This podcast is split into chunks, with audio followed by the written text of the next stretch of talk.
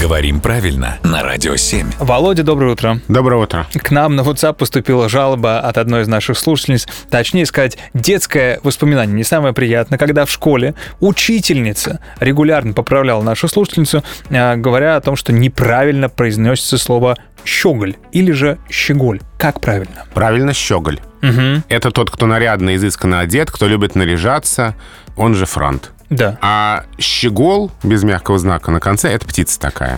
А щеголь — это что за существо? Кстати, щеголь и тоже такая птица есть, это разные птицы. А щеголь, такого слова нет. Вот оно Просто это из параллельной вселенной кто-то. что. Мгм. А в нашей вселенной здесь в русском языке есть птица щегол и человек, который любит наряжаться, щеголь. Все, вроде как бы по полочкам разложили. Ура! Да, и главное, детские воспоминания еще э, не самые приятные. Мы их немножко э, Пр- разукрасили. Проработали. Проработали, да, как сейчас говорится. Спасибо большое, Володя.